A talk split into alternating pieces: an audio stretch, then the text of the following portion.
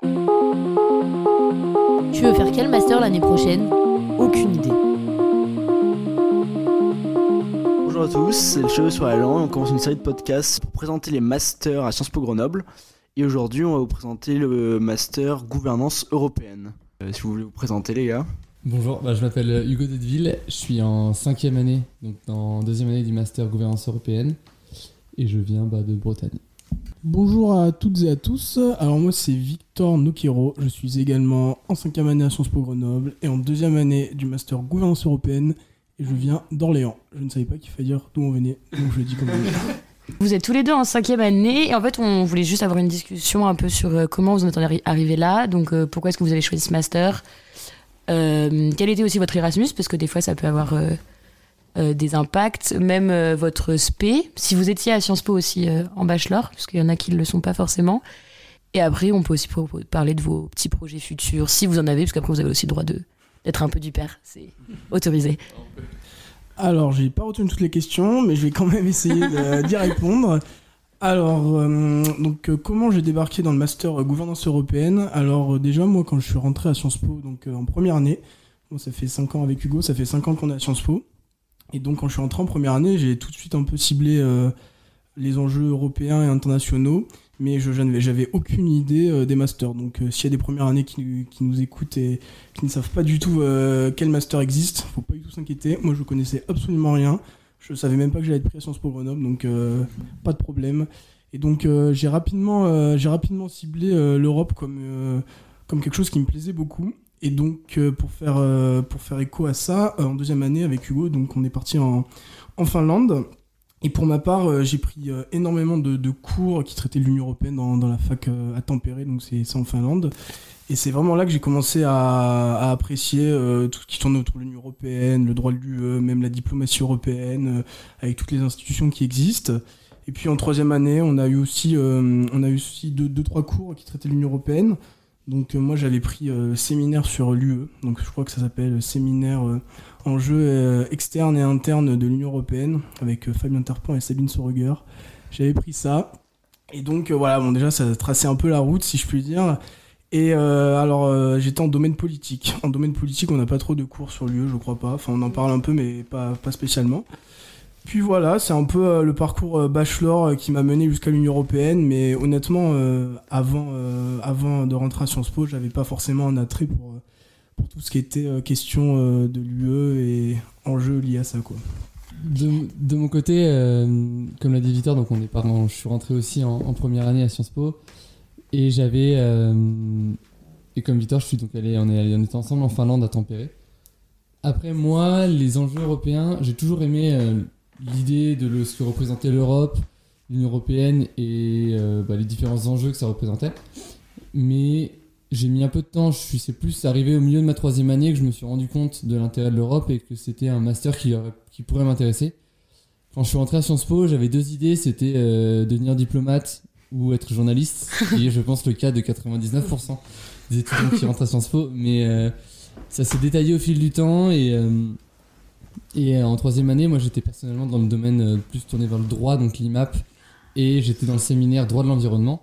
Du coup, il y avait pas grand, pas beaucoup de rapport avec euh, avec l'Europe, même si j'ai tourné mon sujet de, séminaire sur les politiques environnementales de l'Union européenne, et ça m'a pas mal aidé à faire mon choix pour le master de l'Union européenne sur le master gouvernance européenne. Du coup, ça a été mon premier choix. J'étais quand même assez content d'être pris et aujourd'hui, euh, vraiment, je vois vraiment d'intérêt avec l'Europe. Et en Finlande aussi, un peu comme Victor, j'avais les, cours sur l'Europe qui m'avaient déjà donné une idée de ce qu'a- ce qu'allaient être les cours en gouvernance européenne. Et donc ça m'a quand même... euh, je, savais où est-ce que, je mettais les pieds quand même. Trop chouette les gars, c'est euh, super cool que vous parliez de vos séminaires et de voir comment ça a pu vous aider. Est-ce que concrètement vous pourriez un peu nous expliquer ce que vous faites dans votre master, les différents cours et vous ce qui vous plaît aussi, ce que, ce que vous aimez euh, apprendre et ce que vous aimez faire Alors déjà, il faut savoir que le, master euh, gouvernance européenne, c'est euh, en quatrième année deux semestres de cours. Donc un premier qui va de septembre à décembre et un autre qui fait janvier-février. Et ensuite, à ça, on a un stage. Puis en cinquième année, c'est un semestre de, encore une fois, septembre à décembre, puis un stage de 6 mois. Le master, alors je vais, le prendre comme ça, Victor, tu, me compléteras. Ça a une approche encore très pluridisciplinaire, c'est-à-dire qu'on a commencé les cours au premier semestre de quatrième année par des cours d'économie, de droit, de politique européenne. Du coup, ça restait une approche très large. Et euh, pour le second semestre de la quatrième année et le semestre actuellement qu'on a en cinquième année, on est beaucoup plus libre dans le choix de nos cours. On a par exemple des cours euh, plus sur l'intérêt général au sein de l'Union européenne, on a des cours de, politique environnementale. Euh, l'année dernière, on avait des cours plus tournés sur le welfare state, des choses comme ça. Il y a vraiment un large panel de cours. On peut vraiment se retrouver euh, dans ce master. Si demain j'ai envie de faire euh, des politiques environnementales, mais que j'avais pas envie directement de me spécialiser, par exemple avec un, master comme, euh, comme transition écologique, avec l'Europe, je peux quand même parler d'environnement. Je peux parler de droit, je peux parler de, de plein de choses. Et c'est ça que j'aime beaucoup dans ce master, c'est qu'on a, on a une approche très large, mais en même temps, on va nous donner la possibilité de choisir des cours qui sont accessibles. Que rajouter de plus après euh, un, tel, un tel récit? Magnifique Hugo. Euh, non, je pense euh, Hugo a un peu tout dit. aussi, ce qui est important de dire, c'est que les cours sont en anglais pratiquement. Je sais pas si tu l'avais dit, Hugo. Ah, donc voilà, récit pas si complexe que ça. je, dirais que 85% des, des, cours sont en anglais, ouais, 90%. Donc bon, faut un peu être à l'aise avec la langue. Faut, faut bien comprendre les enjeux aussi, parce que c'est vrai que des fois, des termes en anglais sont pas pas forcément simple à, comprendre au premier abord et à analyser, mais c'est quand même très important puisque comme euh, l'Union européenne, euh, c'est quand même un, endroit où il y a beaucoup de langues qui sont parlées, notamment l'anglais. Euh, je pense que si les étudiants qui rentrent dans ce master et qui par la suite veulent travailler dans les institutions européennes, savoir les termes anglais et parler anglais, c'est quand même assez utile. Donc c'est quand même un, un gros atout. Après, c'est vrai que je complète Hugo, c'est quand même assez large, il y a beaucoup de cours différents, il y a beaucoup de choix de cours aussi, et ce qui est chouette aussi, euh, c'est qu'on a beaucoup hum, d'étrangers, d'étudiants Erasmus qui viennent. Des étudiants Erasmus et des doubles diplômes aussi, parce que le, master gouvernance européenne, il y a plusieurs doubles diplômes. Donc si je ne me trompe pas, en quatrième année, on a la possibilité de partir soit à Salamanque en Espagne, Padoue en Italie, Montréal au Canada et Constance en Allemagne, voilà.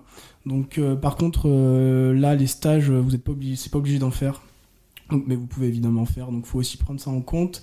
Et peut-être pour ajouter sur les doubles diplômes euh, rapidement, c'est quand même beaucoup plus de la recherche, je pense, d'après les retours qu'on a eu de nos, camarades. Donc voilà, c'est aussi à prendre en compte. Soit vous privilégiez un double diplôme ou plutôt un stage dès la quatrième année.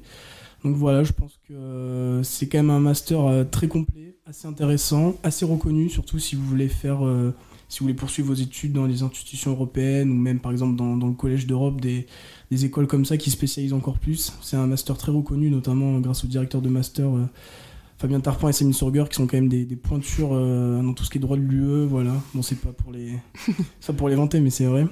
Donc voilà, je pense que c'est un, un, bon master pour, euh, pour plein de raisons. Et juste, moi j'avais une question. J'ai vu que vous aviez des cours avec des profs invités que vous pouviez choisir. Enfin, j'ai l'impression que c'est un peu comme les CS euh, pour le premier cycle. Enfin, pas vraiment, mais en mode. Euh, enfin, du coup, c'est quoi concrètement? En fait, à Sciences Po, il y a, mais pas que dans notre master, il y a beaucoup de profs qui sont invités. Pour, euh, Souvent, ils vont donner un cours pendant, pendant trois semaines. Ils vont donner par exemple deux cours par semaine, que ce soit pour des gens de notre master ou pour d'autres masters, ou même pour des troisièmes ou des premières années. là, cette année, dans le choix de nos cours, on avait donc la possibilité d'avoir un, prof invité qui venait des États-Unis qui nous donnait un cours sur euh, la manière dont euh, le droit et les changements sociaux, avec par exemple le, droit de vote, ça, comment il y avait des, des réformes dans les constitutions euh, nationales, européennes et choses, grâce aux droits et grâce aux mouvements sociaux. Du coup, c'est des cours très intéressants, mais c'est des cours qui vont faire partie du cursus. C'est-à-dire que là, cette année, c'était ce cours-là. Peut-être que l'année prochaine, ce sera un autre prof invité euh, et, ce sera des, ou un cours différent. Je sais que cette année, il y a un cours sur le, droit numérique qui faisait son apparition dans, cinquième année. Et donc, euh, c'est en constante évolution. C'est selon aussi euh, la disponibilité des profs. Mais il y a, y a, un tronc commun et certains profs qui, qui, sont des, tests, des nouveautés. Du coup, il y a, y a, quand même, ça change beaucoup. Un point que je peux quand même soulever aussi par rapport au master, c'est que ça reste très Sciences Po. Ce serait, c'est peut-être le, master le plus Sciences Po je sais pas ce que tu en penseras, Victor, mais ça, reste un, un, schéma très. on fait une présentation orale, on a des textes à lire chaque semaine, donc maintenant des textes en anglais. on a des papiers de 5000 mots, 10 000 mots à rendre. Donc ça reste dans un format très Sciences Po. Du coup, faut, c'est à, savoir un peu parce que c'est pour arriver en cinquième année, ça peut pour certains devenir lassant alors que d'autres masters vont aborder un, côté plus pratique qui, euh, qui peut plus plaire parce qu'on a une volonté peut-être d'agir plus arriver en cinquième année. Et du coup, c'est quelque chose qui, je pense, euh, doit être pris en compte. Super, vous avez un peu évoqué vos stages. Euh, je pense que ça pourrait intéresser beaucoup de personnes de savoir quel stage vous avez fait en quatrième année et plus largement, même si quels sont vos projets pour après la cinquième année, même si je pense que c'est une question que vous savez peut-être pas encore. Euh, voilà, où est-ce que vous en êtes et qu'est-ce que. voilà. Euh, alors, pour les stages, c'est, très, il y a beaucoup, beaucoup de possibilités. Et on parlait de l'approche pluridisciplinaire tout à l'heure du, du master. Bah, ça se ressent aussi dans les stages. C'est-à-dire que j'ai commencé, moi, mon stage quatrième année. J'ai fait beaucoup de candidatures sur des choses qui avaient beaucoup de rapport avec l'Union Européenne. Et j'ai terminé donc, dans un stage à l'ANSI. C'est l'Agence nationale de sécurité des services d'information en fait, c'est l'Agence nationale de cybersécurité française. Euh, avec un, il y avait un peu de rapport avec l'Europe, mais très peu. Mais c'est parce que j'ai eu beaucoup de refus et très peu de réponses. Et du coup, euh, j'ai eu cette opportunité qui était un excellent stage. J'ai adoré. Mais ça montre que euh, avec ce master, on peut faire beaucoup de choses. Même avec le bachelor qu'on a eu à Sciences Po, on peut faire beaucoup de choses. Et donc moi, j'ai fait ce stage-là. J'aimerais beaucoup faire un stage plus pour, pour finir mes études à Bruxelles, avec la représentation permanente de la France à la Commission. Donc il y a, que ce soit par exemple les, régions qui ont des délégations qui sont à la Commission européenne, donc c'est travailler avec eux, que ce soit dans des projets plus de défense ou même la représentation tout court de la France auprès de l'Union européenne, c'est des possibilités, c'est ce que j'aimerais beaucoup faire. Et après, dans, notre stage, on a, Victor, je laisserai dire ce qu'il a fait, mais on a des gens qui ont fait à l'UNESCO, d'autres qui euh, ont pu partir euh, en Europe ou même dans, dans le monde, travailler pour des ONG. Du coup, il y a un large panel quand même de, possibilités. Ce que je peux rajouter aussi donc, sur les stages, c'est que fait, c'est aussi bien euh, dans la sphère publique que privée. Il y a beaucoup de gens euh, de notre master qui ont fait des stages dans des cabinets de conseil, euh, des lobbies à Bruxelles, donc c'est quand même assez, assez large. Alors pour ma part, moi j'étais dans un stage totalement en lien avec mon master. Donc j'étais aux affaires européennes et internationales du ministère des Sports et des Jeux olympiques et paralympiques maintenant. C'est euh, un peu long comme, euh, comme titre, mais c'est le titre officiel. donc voilà, donc euh, bah, pour, vous, pour vous dire rapidement ce que je faisais, parce que c'était quand même un peu en lien avec l'Union Européenne. Donc le ministère des Sports, moi j'étais vraiment dans, la, dans le bureau qui était consacré aux relations entre la Commission Européenne et la France, dans tout ce qui était en matière de sport. Et surtout, ce qui était très intéressant, et là où j'ai eu beaucoup de chance, c'est que mon stage est tombé pendant la présidence française de l'UE, du Conseil de l'Union Européenne. C'est-à-dire que pendant six mois, euh, la France est un peu présidente de l'Union Européenne. Bon, c'est à gros traits, hein, mais c'est globalement l'idée. Et donc c'est à ce moment-là que la France, en tout cas que le pays qui, euh, qui préside euh, le Conseil de l'Union Européenne, peut faire passer des... C'est pas vraiment des projets de loi, mais des règlements, parce qu'il n'y a pas de loi en Union Européenne, mais c'est des règlements. Donc pour vous dire très concrètement, au ministère des Sports, on a fait passer des lois sur l'égalité des genres dans le sport, sur le sport plus vert et plus durable, sur le temps de l'enfance, euh, le, temps de l'enfance avec le sport, c'est-à-dire euh, mettre euh, une demi-heure de sport par jour à l'école dès la primaire et même en maternelle. Donc voilà, c'est des, actions assez concrètes que, que j'ai pu réaliser. J'ai aussi, j'ai aussi pu tomber pendant le changement de gouvernement, donc c'était chouette aussi de voir la passation. Enfin, c'était vraiment une immersion dans le monde politique, de voir la passation de pouvoir entre les, entre les différentes ministres voir un peu comment, euh, comment les cabinets étaient formés, donc ça c'était quand même chouette. Et puis euh, j'ai fait aussi pas mal de, conférences euh, ministérielles, donc c'était quand même c'était un, bon, un bon stage. donc c'est pour vous dire que voilà, avec Hugo on a fait deux stages très différents qui sont tout, tout aussi bien l'un que l'autre. beaucoup de nos camarades ont fait des stages très bien aussi. Donc je pense que le Master GE est très reconnu. Et puis euh, faire un stage dès la quatrième année, je sais que c'est pas c'est pas ouvert à tous les masters de faire un stage dès la quatrième année. Il y en a qui en font dès que la, que la cinquième année. C'est vrai qu'avoir fait déjà un stage en quatrième année, je pense que c'est quand même une, une, bonne opportunité pour avoir un stage, euh, pas forcément meilleur, mais pour avoir un stage vraiment qui vous correspond en cinquième année, après avoir une, avoir une expérience de, plusieurs mois dès la quatrième année avec euh, un master normalement en poche à la fin de la cinquième année. Et je, je, je précise juste quelque chose, puisque ça peut, ça peut m'intéresser. Ma grosse expérience de mon CV avant la quatrième année, c'était vendeur de glace sur la plage. non mais parce que c'est quelque chose qui, à Sciences Po, c'est, euh, on n'est pas vraiment encouragé à faire des stages ou à faire des, des, des, des expériences professionnelles en bachelor, c'est mon avis. Euh, et, euh, et donc quand je suis arrivé en quatrième année et que je, quand je postulais bah, au ministère des Sports par exemple ou à l'ANSI ou, ou même dans des cabinets de conseil à Bruxelles, je me disais mais ils vont voir mon CV, ils vont voir ok Sciences Po, mais le gars j'avais aucune expérience. Donc j'avais vraiment cette, cette inquiétude de me dire mais je vais jamais être pris et je vais finir dans un quelque chose de minable qui aurait pu être très bien aussi, mais j'avais cette, petite inquiétude et au final c'est euh, il y a le nom de Sciences Po qui continue quand même à, être gage de qualité si on peut dire ça comme ça. On sait ce que ça veut dire nous entre nous mais, euh, mais à l'extérieur. Et euh, donc ça ça m'a enlevé des inquiétudes personnellement sur, euh, sur la capacité à trouver des stages ou même du travail plus tard. C'est que même en ayant très peu d'expérience, on a réussi tous à avoir des stages euh, cohérents, qu'on a aimé. Il y a très peu de gens dans notre master avec qui j'ai discuté qui m'ont dit j'ai vraiment pas aimé mon stage. Et du coup, on peut, on peut toujours trouver quelque chose qui va nous plaire dans le, dans le stage.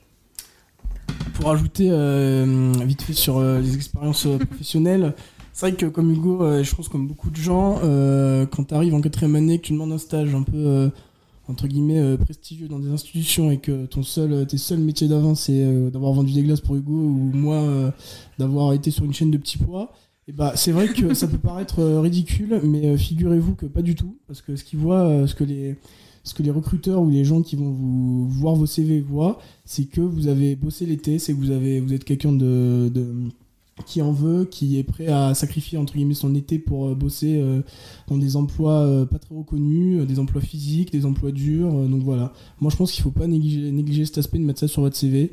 Faut vraiment penser à tout. euh, voilà, si je peux donner le petit conseil euh, pour les troisième années qui nous écoutent. euh, ouais, c'est un CV, ouais, mais c'est- important parce que c'est important parce que moi j'avoue que je pense que beaucoup de nous en quatrième année qu'on a dû faire notre CV et qu'on a vu qu'on n'avait pas d'expérience et que c'était que des jobs d'été, on s'est dit est-ce qu'on l'aimait, est-ce qu'on l'aimait pas? Mais du coup, en expérience professionnelle, ça met rien. Ben moi, je vous dis, mettez-les parce que, euh, parce que voilà, ça fait, euh, ça fait quelque chose de plus. Et puis, euh, c'est important d'avoir travaillé l'été. Ça prouve que qu'on en veut et qu'on est prêt à faire euh, tout ce qu'on nous demande euh, et qu'on est motivé surtout, je pense. Est-ce que du coup vous êtes pro-européen? C'est la question se pose de ouf. Tu veux commencer, Victor ou je... C'est ouais. Je l'ai vu. j'ai dit- On a le droit de faire des blagues dans ce podcast. ou- C'est le but, c'est le but. Non, mais allez-y, allez-y. C'est- C'est Objectif. c'est marrant parce qu'au moment où on enregistre ce podcast, euh, la première ministre euh, britannique a démissionné. Ouais. Donc euh, clairement qui était pas trop pro-Europe. On va dire que je suis un peu joie, mais bon. Après, euh, j'a- j'attends de voir ce qu'il va avoir après. Euh, On dit que Boris Johnson va revenir. Bon, non. Euh, en vrai, bah oui, je pense que forcément, alors être pro-européen, je sais pas. Je pense que ça veut tout et rien dire. C'est un peu bête de dire ça, mais, euh, mais c'est votre question. Mais la question était bonne. Hein. je remets pas en cause la question. Mais oui, euh, je pense qu'il faut forcément être convaincu que l'Union européenne est une chose formidable. Alors évidemment qu'il y a des, euh, il y a des aspects euh, critiquables. Et euh, c'est ça, c'est, je peux pas, je peux pas être euh, en désaccord avec vous sur ça. Mais euh, oui, je pense qu'il faut forcément être convaincu que l'Union européenne c'est un beau projet, que c'est un projet qui date d'il y a longtemps, que c'est quand même un projet qui a été fondé dans, pour, euh, bah, pour faire prospérer la paix, euh, qu'on est quand même 27 pays euh, à la fois différents mais euh, pareil, donc ça fait, un, bon, ça fait un peu cucu ce que je dis, mais je le pense vraiment. Et je pense que l'Erasmus ça ouvre aussi à ça. Parce qu'en fait, euh, il y a 27 pays très différents, mais c'est quand même, euh, moi je trouve un projet assez formidable.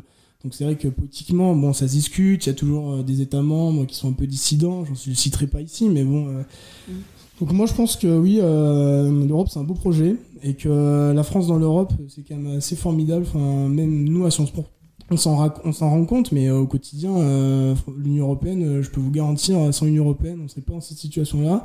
On, va- on peut notamment faire un petit coucou à nos amis britanniques qui aujourd'hui ça mange bien les doigts, je pense, ça mange bien les doigts. Donc euh, voilà, moi je suis euh, européiste convaincu, mais bon, on va pas parler de tout ce qui est fédéralisme, souverainisme, parce que voilà, mais bon, voilà, on va pas s'en sortir. Mais l'Union européenne est quelque chose de très, de très beau et je- j'espère que ça continuera parce qu'avec toutes les crises qu'on connaît, c'est un peu tendu, mais écoutez, on verra. Ah, je, vais, euh, avant peut-être de donner mon avis moi sur l'Union Européenne, je vais juste reprendre un des éléments que tu, posais en question. C'est vrai, exemple, le fait qu'on puisse pas pénaliser les États, c'est quelque chose moi qui m'a, que je j'ai trouvé ça toujours ça dommage, parce que ça, ça, c'est trop facile de transgresser le, droit aujourd'hui, et surtout en Europe, et surtout quand on essaye de faire des actions communes, quand on voit les, les superpuissances que sont les États-Unis ou la Chine, on joue on essaye de se donner une, figure alors qu'en final on n'y arrive pas tellement parce qu'on a déjà des désaccords en interne. L'année dernière, on avait eu une semaine de conférences sur, euh, sur l'Union Européenne et ça avait été un des sujets d'une des conférences un soir sur cet aspect de est-ce qu'on peut, euh, comment on peut changer pour pénaliser des États? Et c'était une question très dure et même moi, là, actuellement, cinquième année, j'adorerais avoir la réponse, j'adorerais trouver la solution, mais c'est moi personnellement, mon avis, c'est quelque chose que je regrette et comme le disait Victor, c'est et c'est, je vais faire le lien avec mon avis sur l'Europe. Pour moi, je- oui, je suis très pro-Europe parce que je pense qu'aujourd'hui, il n'y a plus aucun État européen qui est une puissance qui puisse, dans le monde actuel, euh, s'en sortir par elle-même. On va trop toujours dépendre des autres. Et pour moi, l'Europe, alors qu'elle l'a été par le, dans le passé, n'est plus aujourd'hui, n'a plus les capacités, chaque pays, d'être une puissance économique, militaire, sociale, tous les sujets. Mais l'Europe réunie autour de 27, sur des avis communs et sur une idée commune, va pouvoir faire quelque chose, va pouvoir jouer un, troisième poids dans la balance que, peut être, que peuvent être par exemple la Chine et les, États-Unis ou même la Russie. Mais comme, comme l'éditeur l'a dit, comme tu l'as dit aussi, il y a ce côté un peu de, de- Il y a trop de problèmes, que ce soit les questions environnementales, que ce soit les questions de bah, les partenariats avec les États-Unis, à défaut d'avoir des partenariats entre nous. Euh, la question sociale, comme Victor l'a dit, où au final, chaque État va vouloir garder sa souveraineté. Et je prends le cas, par exemple, avec mon, mon sujet de stage qui était la cybersécurité et qui rend- englobe la question de la défense. On a souvent parlé de la théorie d'Europe de la défense, mais chaque État veut garder sa souveraineté sur trop de sujets, à sa- son, son idée. Et donc, en fait, même si je suis pro-européen, on, on peut que constater, en étant notre master, que, que l'Europe a plein de petites failles qui font que bah, ça, ça peut que aller en s'améliorant. Il faut l'améliorer. Il y a plein de choses à faire. Et on peut pas se reposer sur nos lauriers en disant magnifique, l'Europe est, magnifique aujourd'hui. Par contre, on peut, comme Victor l'a dit, constater que sur la gestion du Covid, des choses comme ça, on a, on a, on a, on a réussi, les États ont réussi à se mettre d'accord et à œuvrer pour une cause commune. Et il faut, faut prendre les enseignements de ces, de ces, de ces actions pour essayer dans les années futures de, se, de continuer à se serrer les coudes. Deux choses très rapidement euh, pour revenir sur ce qu'a dit Hugo. Ça, c'est- ça va devenir long, hein, le podcast. Euh, non, non, deux choses très rapides. Hugo a parlé d'un- d'un- de son expérience de stage par rapport à l'Union Européenne. Euh, quelque chose de très concret aussi pour ma part. Tout à l'heure, je, vous ai- je vous ai dit que au ministère des Sports, on a mis en place l'égalité des genres dans le sport. Je vous laisse rapidement deviner quels États étaient un peu contre cette directive. C'est-à-dire déjà bah, la Pologne et la Hongrie, forcément. Toujours, Toujours. Alors, pour, pour être très, euh, très rapide, euh, eux, en fait, ils voulaient pas mettre genre, ils voulaient mettre égalité des sexes. Donc voilà, bon, bah, c'est sûr que ça fait quand même une grosse différence dans les traités ou, ou si vous voulez mettre ça dans différents euh, projets. Donc voilà, ça c'était très rapide. Et deuxièmement, oui, c'est vrai que l'aspect environnemental de l'UE, alors là, on, on piétine encore. Bon, ça, c'est clair que là, euh, c'est un peu la catastrophe, on va pas se mentir. Euh, Est-ce qu'il y a des raisons d'espérer? Oui. Mais voilà, je pense que l'Union Européenne, euh, justement, à 27, on peut, euh, on peut avancer sur la question écologique. Évidemment, euh, quand vous voyez que la- l'Allemagne euh, rouvre ses centrales à charbon, bon, bah là vous vous dites euh, mince, c'est mal parti. Mais on peut avancer, je pense, que l'Union Européenne, justement, pour régler un peu le problème du climat, si on, toutefois on arrive à le régler, je pense que c'est quand même mieux d'être à 27 que d'être tout seul. Ok, chef. en vrai, j'adorerais faire un débat sur l'Europe aussi pendant des heures, mais juste, du coup, pour faire un peu un lien entre les deux, vous, en tant que du coup, étudiant en, en gouvernance européenne, euh, qu'est-ce- c'est quoi un peu votre but euh, derrière? Qu'est-ce que vous adoreriez, enfin, genre, qu'est-ce que vous rêveriez de réformer, en vrai? Euh, moi, je pense. Alors, ce qui, est assez marrant, c'est qu'aussi, quand je quand j'ai commencé à me dire que j'aimerais être dans le Master Gouvernance européenne, je me disais, j'aimerais bien travailler pour l'Europe et représenter l'Europe dans le reste du monde. Et en fait, en étudiant l'Europe l'année dernière et cette année, je aimerais beaucoup plus travailler en fait pour l'Union européenne pour essayer de apporter une certaine solidarité entre les États, essayer de trouver plus de, terrain commun pour euh, faire ce bloc uni, on va dire. Euh, après, si demain je, il faut euh, deux améliorations. Je des améliorations. Il y a un, l'environnement, parce qu'en fait, on n'a pas le choix. Et que bah, il faut le faire. Et que si 27 pays se disent bah, on change, ça peut influencer quand même le, le- le- reste du monde. Et moi, l'autre sujet que je vais dire, c'est peut-être la jeunesse. Et, euh, et essayer de, de- Parce que bon, on est le, le- le futur de, de ce monde. Donc en fait, essayer de trouver quelque chose pour améliorer la situation, que ce soit des jeunes, des étudiants mais même des on va dire de moins de 30 ans à quel, à quel âge on a d'être jeune on va, on va arrêter avec les débats philosophiques mais euh, À 50 ans. mais euh, mais c'est ouais, si je devais en donner deux je vais donner ceux-là mais tous les sujets sont, sont importants mais si je devais en donner deux je vais dire environnement et, et la jeunesse personnellement Bah alors sans scoop, pareil, premier pour, comme Hugo, l'environnement. Là, clairement, euh, là, faut, faut, faut faire quelque chose rapidement. Euh, Il y a eu le Green Deal. euh, bon, je pense que les étudiants de Sciences Po sont au courant de ça. Bon, bah voilà, c'est beaucoup d'argent. Alors après, est-ce qu'il est bien utilisé? La guerre en Ukraine a un peu rabattu les cartes sur ça aussi. On verra.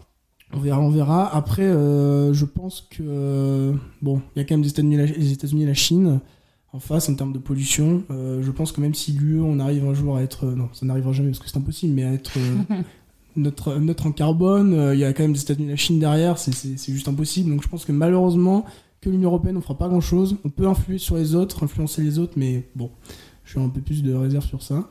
Euh, moi, deuxième axe que je pense très important, alors évidemment la jeunesse c'est important aussi, mais moi je pense que la défense, alors ça va faire un peu euh, militaire ce que je veux dire, mais c'est pas tant que ça. C'est juste que là on se rend compte que bah voilà, en fait on a des, des fous aux portes de l'Europe clairement qui ont des, des armes atomiques. Hein.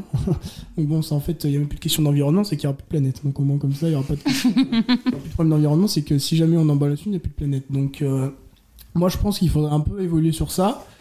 Euh, c'est euh, c'est compliqué hein, parce qu'il y a l'OTAN en même temps, bon on va pas, va pas revenir sur ça. C'est compliqué l'Europe de la défense, ça fait euh, peut-être un siècle qu'on entend parler, non peut-être un peu moins, mais ça fait depuis Robert Schuman qu'on entend parler l'Europe de la défense. Je pense qu'on est encore très très très très loin, mais il faudrait quand même qu'il y ait un peu une co- coordination entre les États membres pour justement pas forcément euh, intervenir dans d'autres pays qui sont pas les nôtres. hein. Je je dis pas qu'il faut faire comme les États-Unis en Irak en 2003, pas du tout du tout. Mais au moins se protéger, euh, se protéger, euh, bah, se protéger des, des gens qui qui peuvent euh, nous faire du mal, hein, comme la Russie typiquement. Donc voilà, parce que là, je pense que sans ça, on est un peu, on est un peu mal barré. Mais évidemment, l'environnement, euh, priorité numéro une, euh, on n'a pas hésité. hein. Ok. C'est bon à savoir. Vas-y. Super, bah, merci pour vos avis et les derniers, toutes les informations. Je pense qu'on va finir par une petite question. Est-ce que qu'est-ce que vous auriez aimé savoir en troisième année ou qu'est-ce que vous auriez aimé qu'on vous dise, peut-être pour vous rassurer par rapport au master ou voilà euh, pour euh, essayer de vous remettre dans la peau d'un étudiant en troisième année qui en octobre euh, qui est à ses séminaires et qui on lui parle de master et qui qui se noie dans le travail, qui est un peu perdu, et qui sait pas du tout ce qu'il veut faire ou voilà. Là, ont- vous avez pu voir notre tête, on n'avait aucune idée. Euh, attends, on va essayer, d'y aller euh, sans trop y réfléchir. Je prends la, je prends la parole comme ça, Victor, t'as- ça te laisse le temps de réfléchir. Juste, on a été biaisé par l'année Covid, nous. c'est Ah putain, que c'est eu- vrai. Nos, nos priorités, c'était juste euh, rouverture euh, de Sciences Po parce qu'on avait marre d'être derrière l'écran. Ah, Des bars, des bars. des bars plutôt, mais. euh, non, ça, si je dois parler au troisième année qui que j'étais, je lui dis t'inquiète pas, on, on- c'est bientôt fini, le Covid. Mais euh, non, non. Euh, plus sérieusement, euh, bah, on avait pris la question des CV, qui, je pense, euh, comme Victor avait pu le détailler, est assez importante. Euh, Peut-être ne pas trop euh, se prendre la tête avec le, le- le choix du master. C'est un peu paradoxal de le dire, mais je sais que moi j'ai pas mal stressé parce que même en, en étant en me disant vas-y j'ai envie de faire l'Europe, je me disais mais bon si au bout de un mois je me rends compte que l'Europe c'est pas bien, que je pourrais pas. Euh, déjà il y a beaucoup de gens qui changent de master euh, en cours. Euh, Il y a des possibilités de faire des césures pour bien se recadrer, pour, pour faire la possibilité de, de voir un peu ce, que, ce à quoi nous amènent nos masters. Mais surtout, le, alors, gouvernance européenne, vu qu'on va parler de ce master, c'est tellement large comme choix que on pourra toujours recentrer sur une question qui nous intéresse. On a parlé d'environnement, de défense, de, de, de, de, de- La jeunesse. de la jeunesse, de- de- des caractéristiques de, de l'État-providence. C'est plein de sujets sur lesquels, depuis l'Europe, on peut traiter. Euh, on, on peut prendre la question de- sur un point de vue européen. Donc, c'est plein de, de points sur lesquels, pour notre master, faut pas s'inquiéter de se dire qu'on va s'enfermer dans une case. C'est peut-être pas le cas de tous les masters, mais pour le cas de la gouvernance européenne qu'on connaît le mieux, c'est euh, c'est un, c'est un bon point. Et après, euh, non, bah, je juste de, euh, ça va passer vite, donc euh, profite. Euh, question sur. euh, alors, question qu'on pouvait se poser. Oui, c'est vrai que euh, des fois, c'est un peu le flou les masters. Euh, surtout en troisième année, je pense euh, il y a beaucoup en plus, c'est toujours des abréviations euh, GE, MMO, toujours des trucs un peu alambiqués. Donc, c'est pas simple. Moi, je pense qu'il n'y a pas de- d'erreur dans les masters. C'est-à-dire que n'importe quel master que vous prenez, vous vous trouverez dedans, vous retrouverez dedans. Surtout dans l'Union Européenne, je pense. Alors, je vais pas faire l'auto-promo, mais un peu quand même. Rejoignez le master, c'est le meilleur. Euh, je vais pas faire l'auto-promo, mais quand même euh, un peu parce que, euh, en fait, euh, si vous regardez bien tous les autres masters, il y a toujours un peu un lien avec l'Europe. Typiquement, transition écologique, bah bon voilà, on va pas vous faire un dessin, vous pouvez très bien vous rediriger vers ça après avoir fait GE. Les questions liées au Moyen-Orient, vous pouvez très bien vous diriger vers ça après avoir fait GE. Les questions liées aux organisations internationales, enfin je veux dire, c'est- c'est c'est infini et je pense que c'est ça qui est chouette avec ce master. Mais en effet, ne paniquez pas trop sur le choix des masters. Toute façon, euh, vous avez deux choix à faire, donc ça, ça va bien se passer. Et puis, euh, vous, vous trouverez toujours, vous arriverez toujours à vous épanouir dans, dans votre master. Et puis après, si vous vous inquiétez déjà pour les stages, déjà c'est bien parce que vous y pensez. Moi, je savais même pas qu'il y avait des stages.